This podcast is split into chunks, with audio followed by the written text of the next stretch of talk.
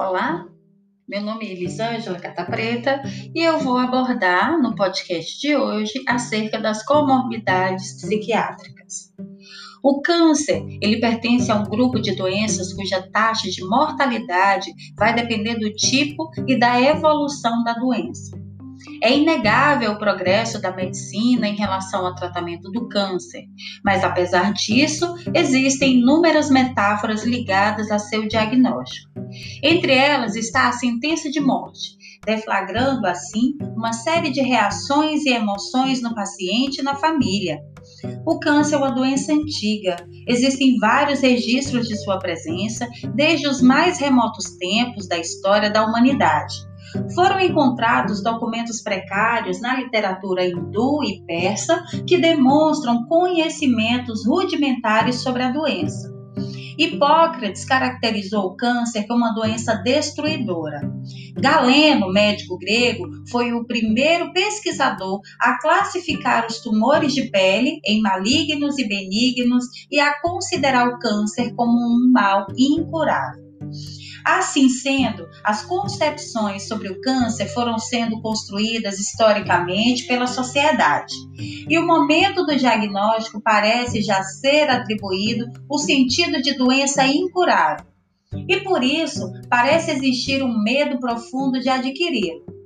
Embora a incidência e a mortalidade por câncer continuem a crescer, os países em desenvolvimento investem muito nos esforços curativos e pouco e inadequadamente nos cuidados paliativos, quando uma grande maioria já apresenta doença incurável à doença e ao diagnóstico da época.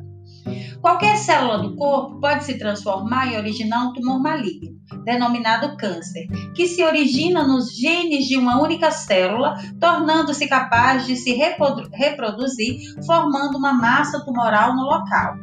Assim, nas últimas décadas, o câncer ganhou uma dimensão maior, convertendo-se em um evidente problema de saúde pública mundial. A OMS estimou que no ano de 2030 podem se esperar 27 milhões de casos e incidentes de câncer, 17 milhões de mortes por câncer e 75 milhões de pessoas vivas anualmente com câncer. O maior efeito desse aumento vai incidir em países de baixa e média renda. Em países com grande volume de recursos financeiros, predominam os cânceres de pulmão, mama, próstata e colo. Em países de baixo e médios recursos, os cânceres predominantes são os de estômago, fígado, cavidade oral e colo do útero, de acordo com o INCA. No Brasil, processos de transição têm produzido importantes mudanças no perfil das enfermidades que acometem a população.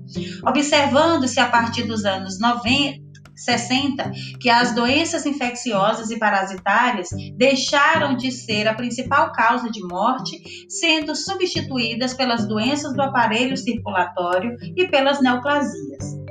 Essa progressiva ascensão da incidência da mortalidade por doenças crônico-degenerativas, conhecida como transição epidemiológica, tem como principal fator o envelhecimento da população, resultante do intenso processo de urbanização e das ações de promoção e recuperação da saúde. O indivíduo que recebe o diagnóstico de câncer receberá junto toda a concepção histórica existente da doença e parece que a primeira reação de choque é reativa à construção histórica. E observa-se que, em segundo momento, a reação emocional será mais personalizada. O impacto emocional será dimensionado e contextualizado pela história de vida do paciente e formas de enfrentamento de situações difíceis pelo seu próprio repertório de vida.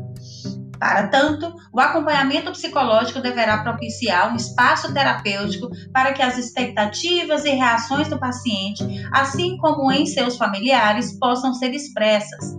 É comum observar em nossos pacientes, após o choque inicial do diagnóstico, reações emocionais como medo, ansiedade, tristeza, banalização do quadro ou supervalorização do tratamento.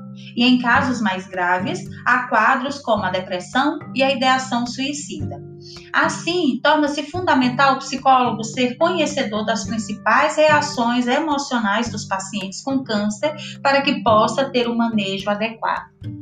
Para saber mais sobre as comorbidades psiquiátricas, acesse os materiais postados na plataforma virtual. Bons estudos!